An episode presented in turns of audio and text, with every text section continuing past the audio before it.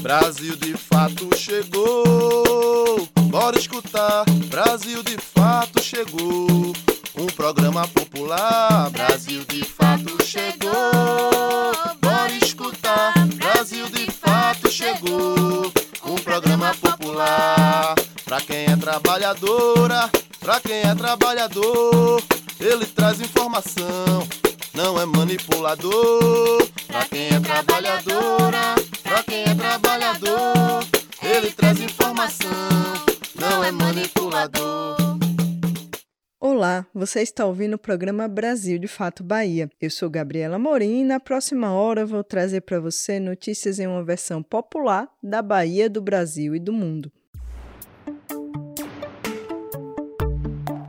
No programa de hoje, vamos falar sobre a retomada do turismo baiano durante a pandemia, trazer um panorama internacional sobre a Covid-19, o reajuste do salário mínimo que passa a valer neste mês de janeiro, o que a tragédia em Capitólio nos alerta sobre análises de risco e cuidados em áreas naturais e ainda receitas para a gripe de uma herveira da Chapada Diamantina e uma receita deliciosa com coco licuri vinda lá de Feira de Santana. Brasil de Fato Bahia começa agora. Uma das áreas mais afetadas pela pandemia tem sido, sem dúvidas, o turismo. O verão normalmente é a alta temporada de turismo aqui na Bahia, tanto no litoral quanto no interior. Mas esse ano, ainda sob os impactos da pandemia, cidades turísticas sofrem com o impacto da diminuição do fluxo de turistas. Apesar da crescente recuperação do setor devido ao aumento da cobertura vacinal, novas ondas de contágio, como essa que estamos atravessando agora, seguem sendo uma ameaça para os trabalhadores do turismo.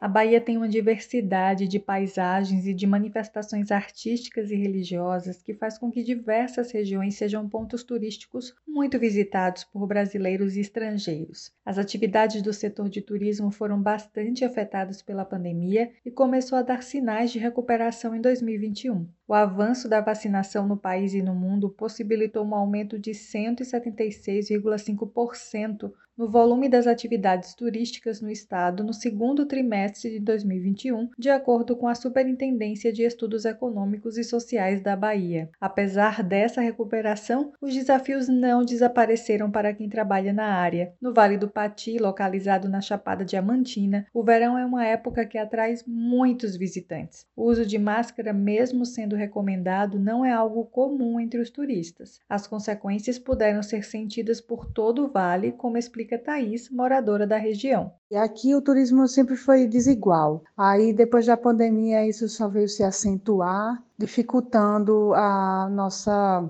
vida aqui no Vale um pouco mais. As casas em geral tentam cumprir seus protocolos, mas devido às pessoas eu acho que já querendo vir para esses ambientes naturais, em busca de um ar puro, elas realmente não estão usando máscaras mais aqui não. E o que a gente teve agora desse Réveillon mesmo foi um saldo bem triste, onde todas as casas tivemos pessoas doentes, não tivemos acesso a testes, então não sabemos qual é o, o que é que nós tivemos, né? Acreditamos que foi uma gripe muito forte, mas não sabemos dizer se é Covid, se é H3N2, se é H1N1, a situação é bem delicada. Em Cachoeira, no Recôncavo Baiano, Alexandro Simão, mais conhecido como Sandro Guia, começou muito jovem o trabalho com turismo. Junto com outros profissionais da área, fundou a Associação de Guias, Condutores e Monitores de Turismo do Estado da Bahia, que reúne cerca de 150 guias e condutores associados. Ele conta que houve uma recuperação das atividades na região.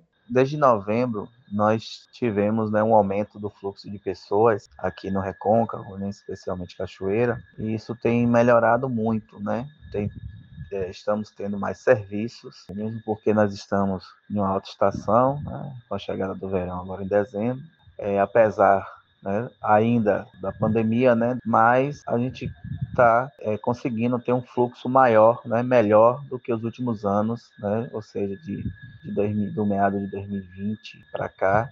Em Salvador, grandes festas de rua, a exemplo do carnaval, seguem sem acontecer por mais um ano. A decisão leva em conta o aumento dos casos de contaminação pela nova variante e também o surto de gripe. Ivanete Rodrigues é guia de turismo há 22 anos na capital baiana e preside o Sindicato dos Guias de Turismo da Bahia. Ela compartilha que esse é um momento difícil para o setor. O setor de turismo em Salvador vem atravessando um momento bastante difícil. Estamos com uma epidemia dentro de uma pandemia. Mesmo com o avanço da vacinação, não se conseguiu combater um inimigo poderoso e invisível que mudou totalmente o comportamento social e econômico no nosso país na categoria guias de turismo no mundo, causando grandes prejuízos para o setor de turismo na cidade do Salvador. Nos períodos de isolamento em 2020 e 2021, Sandro Guia e outros condutores da região precisaram realizar outros tipos de trabalho para garantir a renda. A expectativa para os próximos meses é que a vacinação siga avançando. Acredito que com o avanço né, da, da vacinação e as pessoas também né, respeitando e seguindo os protocolos sanitários né, estabelecidos pelas autoridades estaduais, municipais e federais, né, a gente vai conseguir sim é, eliminar, eu acho que já está na hora de a gente pensar dessa forma, eliminar essa, esse coronavírus. Né? De Salvador para o Brasil de Fato, Bahia, Ellen Carvalho.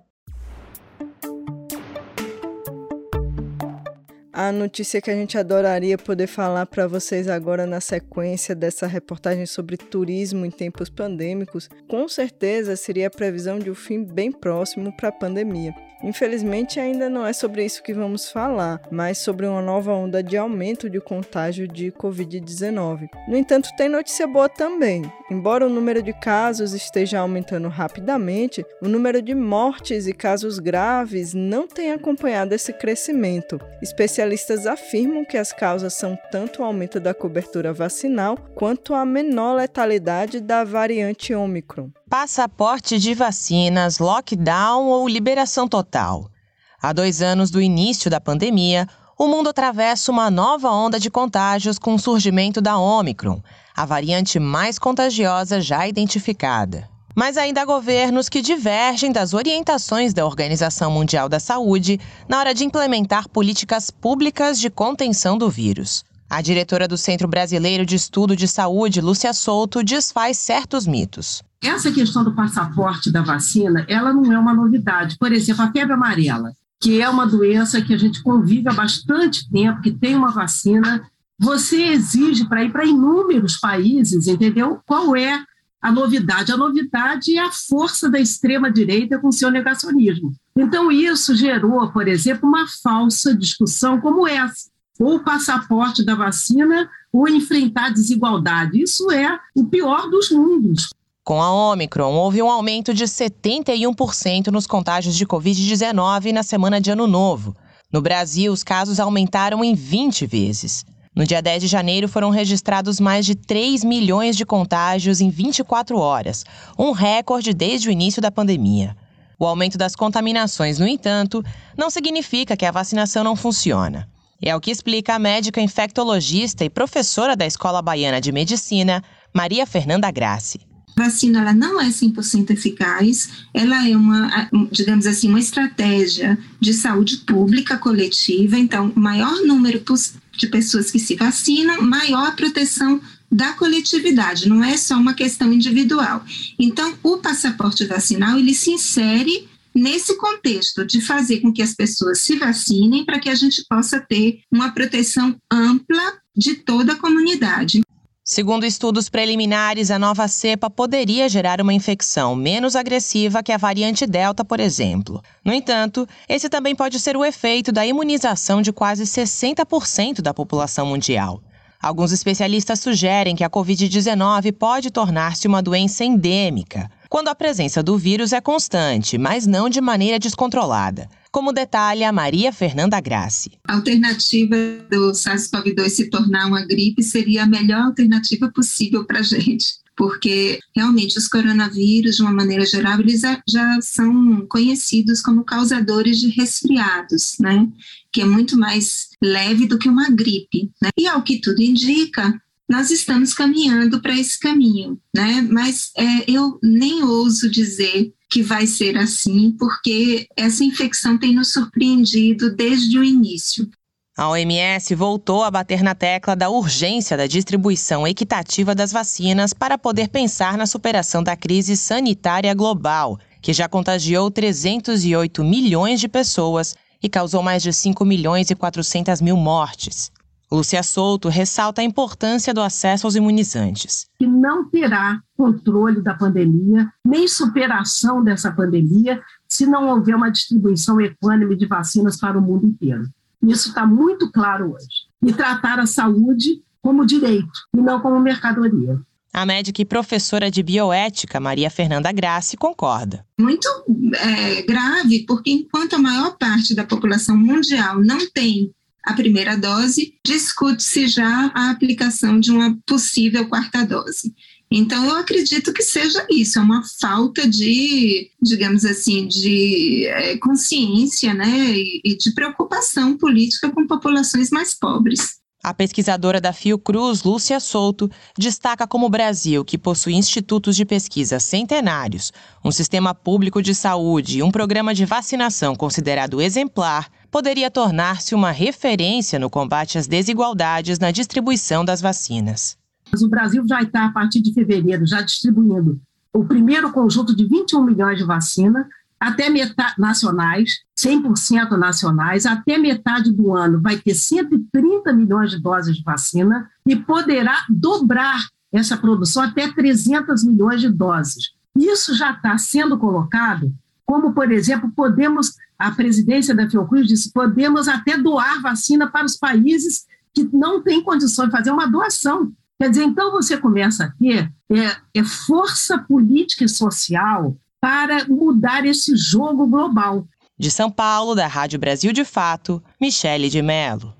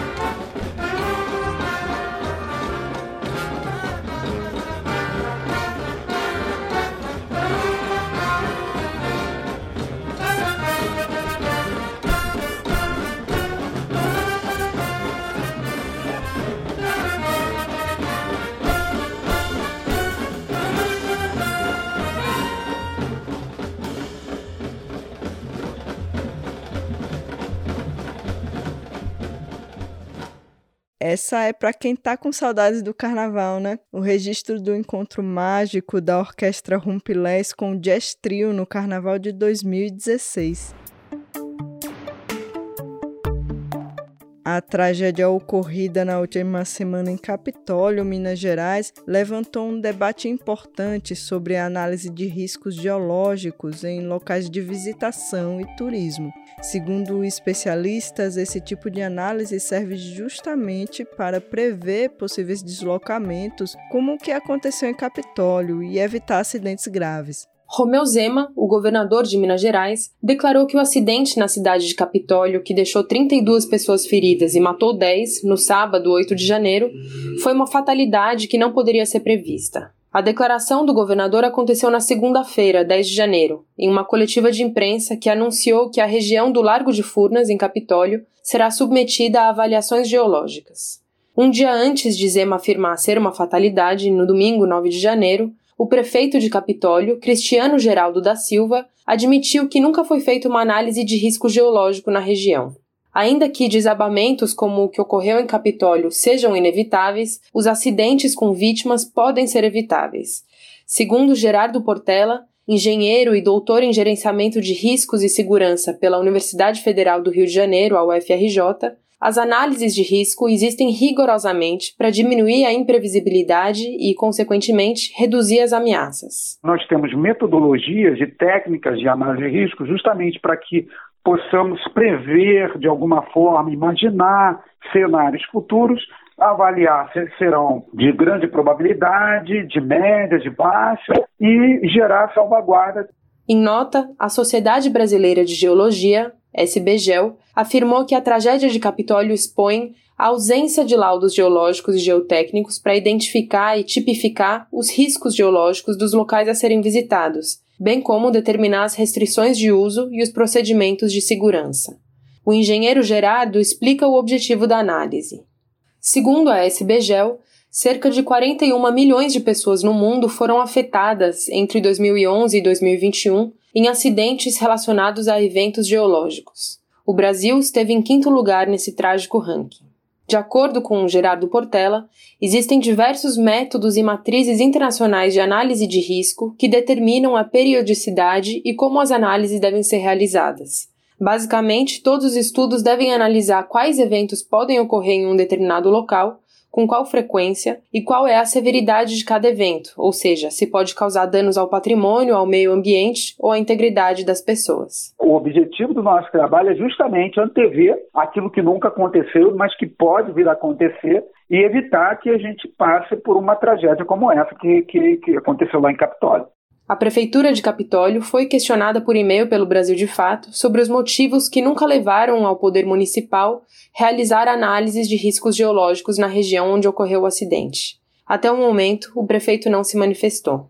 Da Rádio Brasil de Fato, em São Paulo, com reportagem de Caroline Oliveira, Gabriela Moncal. Saúde e comunidade um viés popular sobre saúde e bem viver.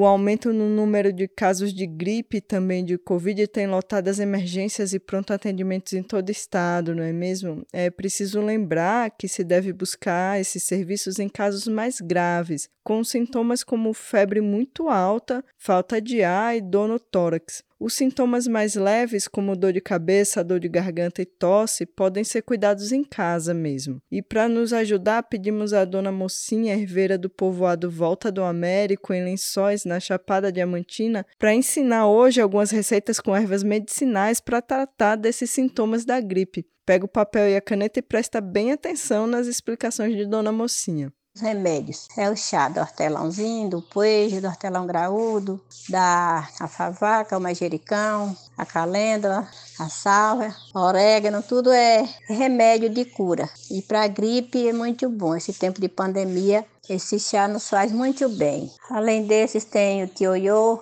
é folha também, tem a raiz da jurubeba, tem a sálvia, os chás, chá do limão, com alho, com gengibre, e o mel em primeiro lugar, onde ele puder entrar, ele não dispensa. Muito bom. A cebola roxa com alho, cravo, canela, mel Todos esses são expectorantes, alivia a tosse, alivia o, espirro, o nariz, alivia os nossos pulmões. Aí os, as inalação, a folha da laranja com erva doce, eu já usei para os meus netos, muito bom. A folha da manga espada, para inalação, a casca da manga para o chá, para a gripe, para a tosse, a folha do eucalipto, a folha da sálvia, todos são folhas expectorante, aroeira. Cada um tem sua validade, mas refém a gripe, esse tempo, resfriado, eles são muito bons. Todas essas plantas a gente usa aqui. E voltando agora para os alimentos, a abóbora, ela além de nos alimentar, ela cicatriza nosso alguma inflamação que a gente tem, ela fortalece os nossos pulmões. A batata doce, ela é expectorante. O inhame, o aipim, as raízes. E a gente vai buscando. A couve, tanto a gente comer como fazer o chá. O talo da couve é rico, anti-inflamatório. Então a gente pode fazer o, um ensopadinho, pode colocar na sopa, além do suco da couve, com limão, com gengibre, com o sabor que querer, senão pode tomar ele puro. O mel não dispensa de estar em todo lugar, se necessário, se tiver, senão a folha também nos ajuda muito. O mel é mais um suprimento. A laranja, o caldo da laranja morno, com açúcar ou mel, uma ótima vitamina C. A gente sabe disso. É indispensável aqui em casa também. E além dessa aí, são muito mais. Não sei se eu falei da raiz da jurubeba, dos alimentos, dos caldinhos quentes. Quando a gente não quer tomar o chá, a gente faz um caldo que a gente alimenta à noite. Às vezes toma um bom café e também um bom remédio do próprio alimento. Talvez não seja preciso que a gente vai fazer um chá com um pedaço de empim para beber o caldo. A gente já faz uma sopa, faz um caldo e alimenta muito bem e já está bem entrando uma parte da medicina no nosso organismo. Como a gente sabe que todos os alimentos nossos é um medicamento, porque quando a gente vai alimentar, a gente vai nos medicar. A partir desse mês, o salário mínimo passa a valer R$ 1.212, um reajuste menor do que a inflação acumulada no último ano. Com isso, o Brasil figura como o segundo menor salário mínimo entre os 35 países membros da OCDE, com poder de compra equivalente a menos de duas cestas básicas. Pelo terceiro ano seguido, o governo Bolsonaro alterou o valor do salário mínimo apenas com o que é obrigatório pela Constituição, o reajuste conforme a inflação anual acumulada, medida pelo INPC, o Índice Nacional de Preços ao Consumidor. Na prática, significa que não há aumento real no poder de compra. Enquanto isso, diante de uma crise financeira que faz com que quase 28 milhões de pessoas no Brasil estejam vivendo abaixo da linha da pobreza, os olhos e os bolsos dos trabalhadores se voltam ao anúncio do reajuste do salário mínimo. A partir desse mês de janeiro, o novo salário mínimo passou de R$ 1.100 para R$ 1.212. Um estudo divulgado pela plataforma Cupom Válido a partir de dados da OCDE a Organização para a Cooperação e Desenvolvimento Econômico e do World Bank sobre a remuneração de trabalhadores no mundo mostra que a Austrália é a que oferece o melhor salário mínimo e o Brasil só não é pior devido ao México. O Brasil figura como o segundo país com o menor salário mínimo, comparando com os 35 países membros da OCDE. Antes de Bolsonaro, o governo de Michel Temer se somarmos os reajustes de janeiro de 2017 e 2018 e também de 2019, já que este foi definido ainda na gestão do MDBista, aumentou o salário mínimo em 0,79% acima da inflação. Durante as gestões petistas que o antecederam, somando os governos de Dilma Rousseff e de Luiz Inácio Lula da Silva, entre 2003 e 2016, o índice teve um aumento real de 59,21%. Atualmente, conforme mostra o DIEESE, esse poder de compra que permite a um trabalhador que recebe R$ 1.212 por mês adquirir 1,73 cestas básicas é o menor da média entre 2008 e 2020. Da Rádio Brasil de Fato, em São Paulo, com reportagem de Gabriela Moncal, Murilo Pajola. Prefeitura de Juazeiro traça estratégias para minimizar impactos causados pela cheia do Rio São Francisco. A Companhia Hidrelétrica do São Francisco, CHESF, divulgou comunicado oficial na última terça-feira informando sobre o aumento da vazão do lago de Sobradinho. A previsão é que chegue a 4 mil metros cúbicos próximo ao dia 24 de janeiro. Diante disso, a Prefeitura mobilizou a Defesa Civil e as equipes das secretarias para monitorar a situação situação. A preocupação maior é com os moradores dos bairros de Angari e Ilha do Rodeadouro. Uma das ações é deslocar as famílias para escolas da rede municipal. A recomendação das autoridades é que os moradores dessas regiões saiam o mais breve dos locais de risco. O governo estadual, por meio da Secretaria de Desenvolvimento Rural, afirmou que o recurso financeiro para a recuperação das estradas vicinais vai aumentar nos próximos dias em virtude da ampliação do número de municípios com decreto de emergência por causa das chuvas intensas. Até então, o valor é de 12,4 milhões de reais. O objetivo é recuperar a trafegabilidade das comunidades rurais e possibilitar o escoamento da produção da agricultura familiar. Cada município vai receber entre 50 mil e 120 mil reais do governo do estado. Esse recurso servirá para compra de combustíveis e aluguel de máquinas. O governo do estado reduziu para 3 mil o número máximo de pessoas em eventos no território baiano. Isso inclui estádios de futebol. O decreto foi divulgado do Diário Oficial do Estado na última terça-feira. O governador Rui Costa afirmou que essa decisão tem base em dois fatores: a situação de pré-colapso nas emergências municipais, UPAs e emergências estaduais, além da explosão de casos ativos. Além do limite de 3 mil pessoas, os eventos devem obedecer a regra de lotação máxima de 50% da capacidade do espaço. Estão mantidas a obrigatoriedade do uso de máscara e comprovante de vacinação contra a Covid. De Salvador para o Brasil de Fato Bahia, Ellen Carvalho.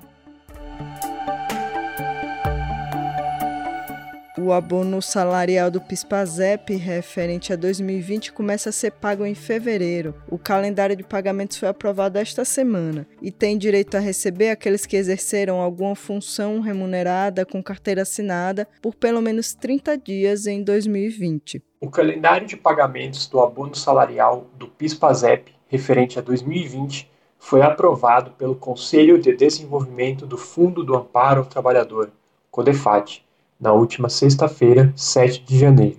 O cronograma prevê o início do pagamento em 8 de fevereiro para quem recebe valores do Programa de Integração Social, o PIS, e 15 do segundo mês do ano para servidores públicos beneficiados pelo Programa de Formação do Patrimônio do Servidor Público, PASEP. No total, cerca de 23 milhões de trabalhadores receberão um total de aproximadamente 21 milhões de reais. Aqueles que têm direito ao abono salarial são os trabalhadores que exerceram qualquer atividade remunerada por mais de 30 dias em 2020, com carteira assinada e receberam até dois salários mínimos por mês, R$ 2.424, e estão inscritos no PIS/PASEP por pelo menos cinco anos e têm os dados atualizados na Relação Anual de Informações Sociais pelo empregador. O valor do abono depende da quantidade de meses em que o trabalhador esteve empregado com carteira assinada em 2020 não ultrapassando o valor de um salário mínimo, R$ 1.212. O abono do PIS/PASEP é um benefício que concede até R$ 1.212 para pessoas que possuem contrato com carteira assinada há pelo menos cinco anos. Só recebe o valor total de dois salários mínimos quem trabalhou os 12 meses do ano anterior. Trabalhadores do setor público recebem o PASEP por meio do número final da inscrição, do setor privado pelo PIS por meio do mês de nascimento Confira o calendário de pagamento. O PIS começará a ser pago aos trabalhadores pelo mês de aniversário. Janeiro, 8 de janeiro. De fevereiro, do dia 10 de fevereiro. Em março, 15 de fevereiro. Abril, 17 de fevereiro. Maio, 22 de fevereiro. Junho, 24 de fevereiro. Julho, 15 de março. Agosto, 17 de março. Setembro, 22 de março outubro, 24 de março. PASEP. O trabalhador receberá o abono categorizado pelo número final da inscrição, 0 e 1. em 15 de fevereiro. 2 e 3, em 17 de fevereiro. 4, 22 de fevereiro. 5, 24 de fevereiro. 6, 15 de março. 7, em 17 de março. 8, em 22 de março. 9, em 24 de março. Da Rádio Brasil de Fato, em São Paulo, Thales Schmidt. Cozinha Baiana.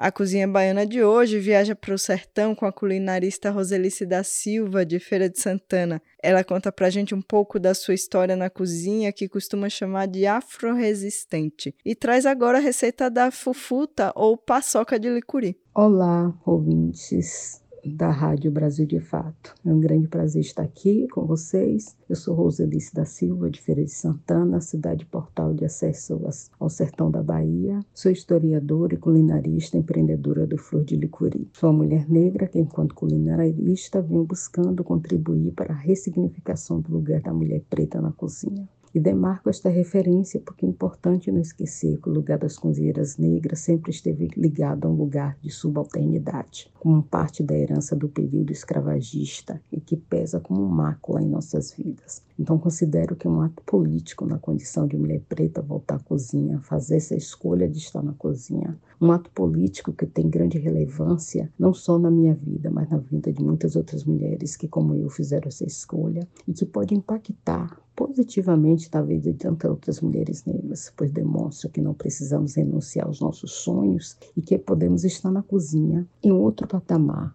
em outra condição, nos auto-reconhecendo como detentoras de conhecimento e saberes, inclusive sobre a cultura culinária, que destituiu tantas das nossas do lugar de autoridade desse saber e fazer, quando fazer comida ganhou status de gastronomia. Como culinarista, trabalho especialmente com licuri, essa amêndoa riquíssima em nutrientes e sabor da nossa caatinga. Tenho pesquisado, buscado conhecer receitas tradicionais e desenvolver novas receitas, além de adaptar receitas tradicionalmente feitas com outras amêndoas. A minha meta é contribuir para a diversidade alimentar em nossa culinária, além de como neta e filha de mulheres pretas cozinheiras contribuir para a preservação e respeito das nossas referências ancestrais.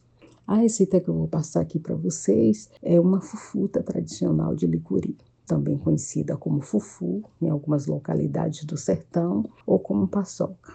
E eu escolhi essa receita por conta do vínculo afetivo que ela tem na minha vida, né? Foi uma receita que a gente comeu muito na infância, com merenda, quando a gente tinha o licuri no quintal. Então, tem um significado especial para mim essa receita. Os ingredientes para ela são 300 gramas de licuri torrado, 100 gramas de farinha de mandioca, 150 gramas de rapadura, mas também pode ser feito com açúcar mascavo, com açúcar demerara ou com açúcar branco, e meia colherzinha de chá rasa de sal. Só isso. Coloca todos os ingredientes da receita no liquidificador ou no processador, né, e processá-la até ficar uma farinha bem fininha, como se fosse uma fubá. Pronto, bateu, a farinha tá, tá tudo homogeneizado, tá pronto essa a fruta, né, para conservar, pode colocá-la num pote de vidro e ela pode ser usada, pode ser consumida pura, com frutas, no sorvete ou para cobertura de bolos e, e tortas. Então, bom apetite, espero que vocês gostem da receita e obrigada a todos por me ouvir nessa conversa. O Nordeste em 20 Minutos desta semana traz um alerta sobre a possibilidade de acidente ambiental na maior jazida de urânio do país. Tem também notícias sobre produção agroecológica nos terreiros da Bahia e o legado da Escola de Agroecologia do MST no sul do estado. E ainda a voz da rede de médicos e médicas populares. Começa agora nosso giro pelo Nordeste em 20 minutos.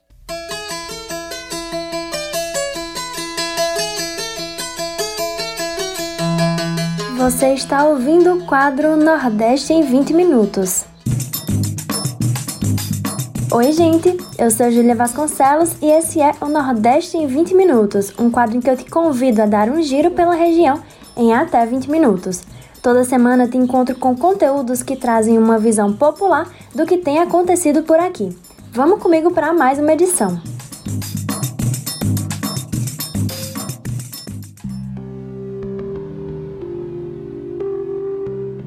Começamos o quadro de hoje em Santa Quitéria, município do Ceará. Comunidades temem as consequências de uma instalação nuclear na região o medo é de que um desastre ambiental aconteça com a exploração da maior jazida de urânio do país. Os movimentos que são contrários à abertura da mina apontam riscos de escassez hídrica e contaminação radioativa. As promessas de geração de emprego não encobrem a apreensão em relação aos impactos ambientais e sociais que podem ser gerados para a região e os moradores. Confira com Douglas Matos, com reportagem de Gabriela Moncal. Um consórcio de duas empresas está a poucos passos de abrir a maior mina de urânio e fosfato do Brasil. Os relatos, no entanto, aferem que a maioria das comunidades é contrária à abertura da mina a céu aberto. O projeto prevê uma instalação nuclear, um complexo minério industrial e uma pilha de fosfogesso e cal, onde serão depositados os rejeitos do processo. A jazida Itataia, localizada no município de Santa Quitéria, na Caatinga cearense, é cobiçada pela estatal Indústrias Nucleares do Brasil, a INB, e pela empresa privada Fosnor Fosfatados do Norte e Nordeste SA, detentora da marca Galvani Fertilizantes. Ao redor há três bacias hidrográficas e vivem 156 povoados, na maioria agricultores que tiram da terra o sustento.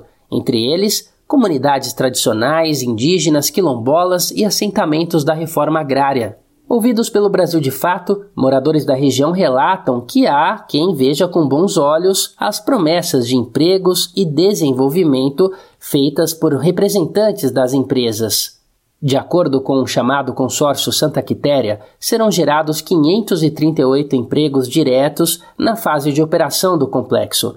Porém, o fato de ser um empreendimento que usa grande quantidade de água no semiárido nordestino, bem como os perigos de contaminação radioativa das águas, do solo e da dispersão de poeira e gases com metais pesados pela região, estão entre os principais argumentos de moradores e movimentos sociais que lutam para barrar o empreendimento, batizado de Projeto Santa Quitéria.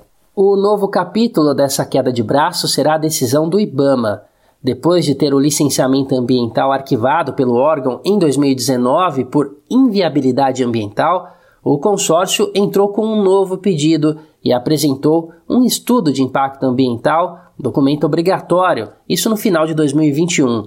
O Plano Nuclear Brasileiro, vocalizado como prioritário pelo governo Bolsonaro, tem a exploração do urânio em Santa Quitéria como central. A previsão é de que ela produza três vezes mais do que a única outra mina em operação no Brasil, localizada em Caetité, na Bahia. O minério em Itataia é o colofinato, onde o urânio e o fosfato estão associados. As empresas pretendem desenvolver no Ceará a lavra, a separação e o beneficiamento do minério. A Fosnor produzirá, a partir do fosfato, fertilizantes que vão servir de adubo químico para agricultura e ração animal. A INB, Indústrias Nucleares do Brasil, fará o concentrado de urânio, um produto radioativo que será usado na geração de energia nas usinas nucleares de Angra 1 e 2 e eventualmente Angra 3. A estimativa da estatal é de que a mina seja explorada por duas décadas e produza 2.300 toneladas de concentrado de urânio por ano. O Movimento pela Soberania Popular na Mineração do Ceará questiona a prioridade dada pelo poder público para abastecer a exploração mineral frente à histórica dificuldade de acesso por água por parte das comunidades camponesas. Sobre o assunto, o Brasil de fato entrou em contato com o governo do estado por telefone e e-mail, mas não teve respostas até o fechamento da reportagem. De São Paulo, da Rádio Brasil de Fato, com reportagem de Gabriela Moncal, Douglas Matos.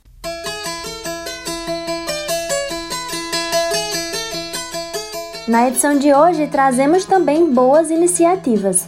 Na Bahia, cerca de 20 terreiros vão ser beneficiados com produção agroecológica. São quatro unidades em Salvador e 16 espalhadas por oito cidades da região metropolitana.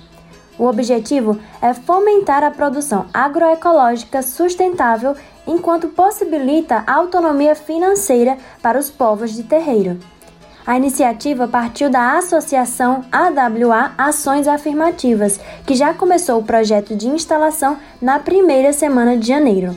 Com um investimento de mais de 440 mil reais por meio de edital do governo do estado da Bahia, esse projeto quer ainda promover qualidade de vida para as comunidades de terreiros com o plantio de hortaliças, leguminosas, produção de aves e muito mais.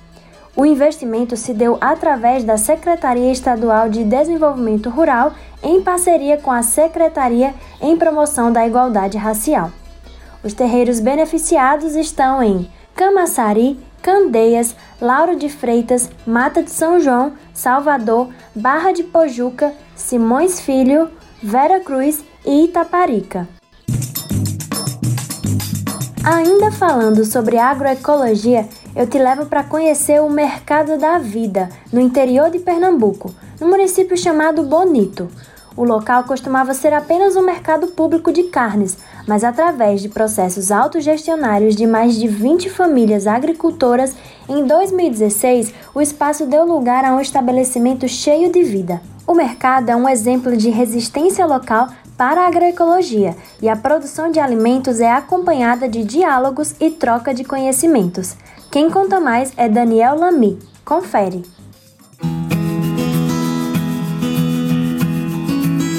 Bonito é uma das cidades mais agradáveis de Pernambuco.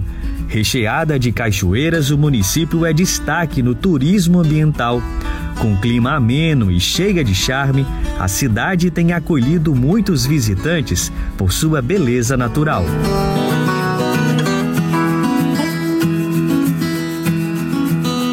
Agora Bonito dispõe de um novo atrativo ela se tornou a primeira cidade pernambucana a aprovar a lei que estabelece a transição agroecológica. Uma iniciativa que já mexe na rotina da cidade. Uma expressão viva desse novo momento é o Mercado da Vida, um espaço de comercialização organizado por movimentos populares, famílias produtoras, academia e entidades públicas. O protagonismo do espaço é do agricultor familiar. Desde criança eu sempre trabalhei na agricultura, porém não agro, agroecologicamente, né? Era maneira natural, na monocultura, usava agrotóxicos, mas é, a partir do momento que eu comecei a trabalhar nesse mercado da vida, comecei a aprender é, muitas coisas e aí colo estou colocando em prática na minha propriedade, na minha vida, né? O mercado da vida, ele ele surgiu em dezembro de 2016.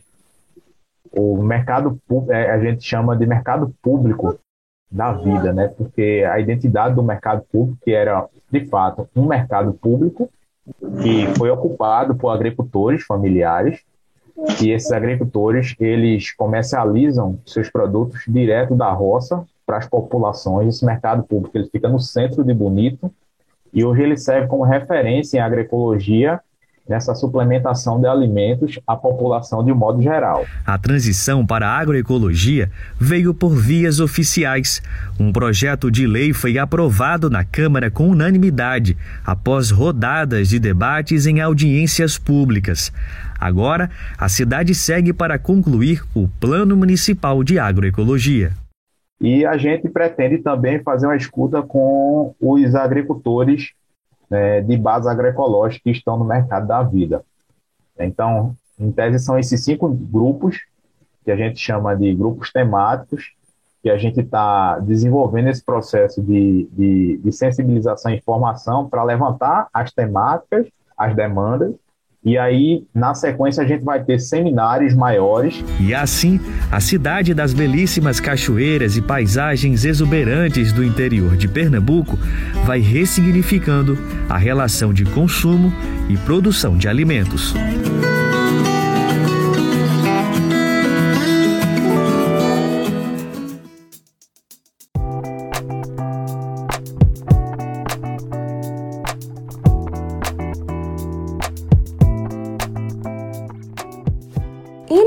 Edição de hoje do Vozes Populares, você conhece a história de médicos e médicas que se uniram em defesa da saúde pública através da rede de médicas e médicos populares.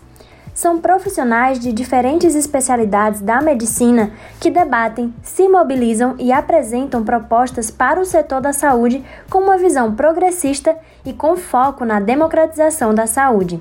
Se trata de um movimento popular com atuação em vários estados do Brasil e que acredita que o compromisso do Estado deve ser com o povo e não com o corporativismo médico. Acompanha.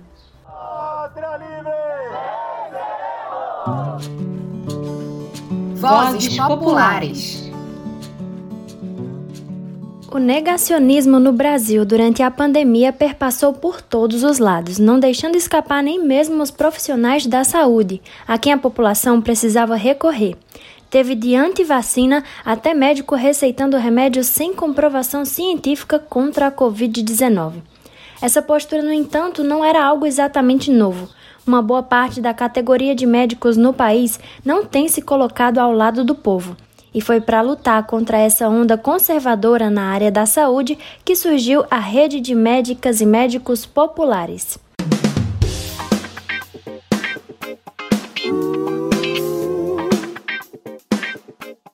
Para relembrar a criação da rede, nós vamos lá para 2015. O contexto era de polarização política no país e também da criação do programa Mais Médicos, que enviava médicos cubanos para o Brasil. O programa conseguiu fixar médicos em regiões periféricas dos centros urbanos, cidades do interior e aumentar a cobertura da atenção primária à saúde no país. O seu auge foi em 2016, quando 18 mil médicos garantiam o atendimento a quase 63 milhões de pessoas em 4 mil municípios. Até a chegada dos cubanos, o Brasil tinha mais de 400 cidades sem médicos cadastrados no Sistema Único de Saúde, o SUS. Mas, mesmo com o êxito da política pública, entidades médicas começaram a radicalizar o seu discurso contra o programa. Segundo Alisson Lisboa, militante da rede de médicas e médicos populares, a categoria de médicos foi expondo posições xenofóbicas, racistas e conservadoras. Ele cita que entidades médicas e médicos no geral fizeram, por exemplo, campanha massiva a favor de Aécio Neves, apoiaram o golpe contra a presidenta Dilma Rousseff e Bolsonaro nas eleições de 2018. Dentro desse contexto, né, em 2015, nasce a rede de médicos populares é, como uma forma de dizer para a sociedade: para lá, é, os médicos brasileiros não são todos conservadores, não, não são todos é, dessa forma como, como, tem sido, como as entidades médicas têm se posicionado. Existem médicos que estão ao lado do povo, né, que são de esquerda, que são progressistas, que defendem o direito universal à saúde, defendem o SUS, defendem a democracia, os direitos trabalhistas e uma sociedade mais justa e igualitária. Então, inicialmente, a rede surge como uma forma de demarcação política no cenário político nacional de que existem médicos que pensam diferente e atuam de forma diferente, seja na clínica, seja na política. Na região Nordeste, a rede está presente no Maranhão, Ceará, Rio Grande do Norte, Paraíba, Pernambuco e Bahia. Alisson conta um pouco sobre como a rede começou a atuar. Logo na criação da rede, a, a rede ficou conhecida nacionalmente a partir das Brigadas de Solidariedade em Saúde, então, logo com o rompimento da barragem de Bento Gonçalves, que atingiu a cidade de Mariana, aquelas cidades históricas de Minas Gerais, a rede organizou uma brigada de solidariedade em saúde nacional, que diversos médicos de todo o país foram para a região dos atingidos pelo rompimento da barragem, né, para atender essas famílias.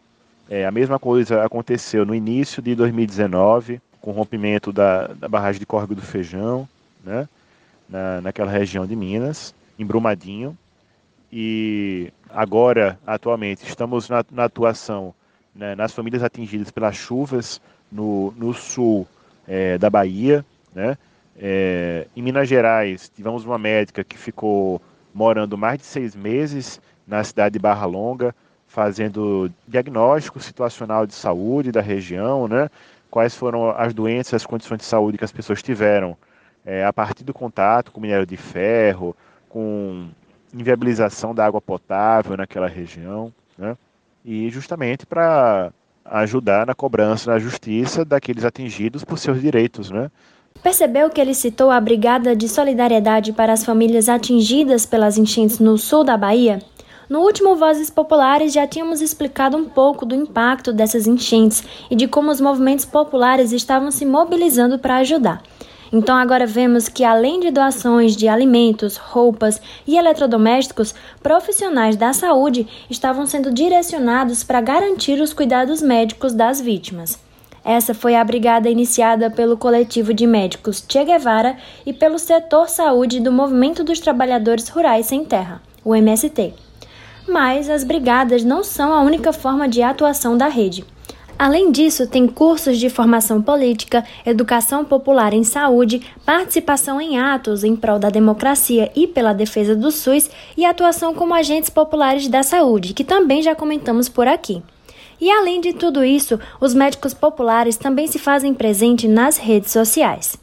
Se interessou e quer saber mais, você pode encontrá-los no Instagram através do user arroba médicos populares e no Twitter através do user arroba rede medpop. Compromisso e cuidado com o outro é assim.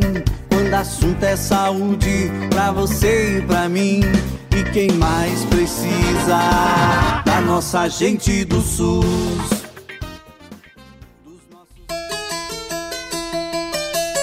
Por hoje é só. O Nordeste em 20 minutos fica por aqui, mas nós temos um encontro marcado na próxima semana.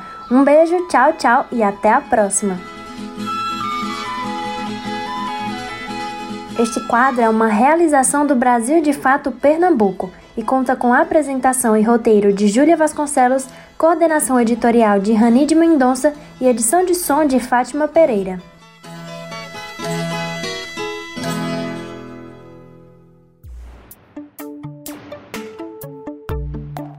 Por hoje ficamos por aqui. Se você quiser entrar em contato conosco, enviar suas sugestões, manda uma mensagem para o WhatsApp 75998439485.